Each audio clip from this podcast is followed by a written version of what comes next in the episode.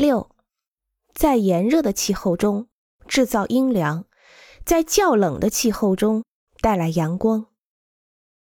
这看起来不言而喻，但你要优先考虑这个问题，这将使你感到更加舒适，并降低能源消耗。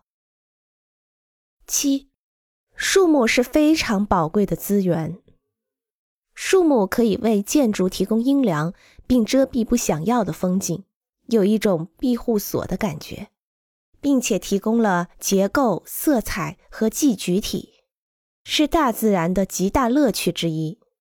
夏季，一棵成熟的树木可以使它底部周围的空气凉爽八到十度。围绕存在的树木设计和种植一些新的树木，可以为建筑创造一个特殊的处所。树木可以延长或者遮蔽建筑，遮挡不想要的风景。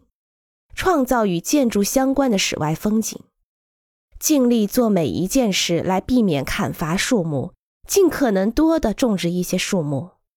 在大多数情况下，看到一棵树要比看到一栋建筑更让人感觉舒适。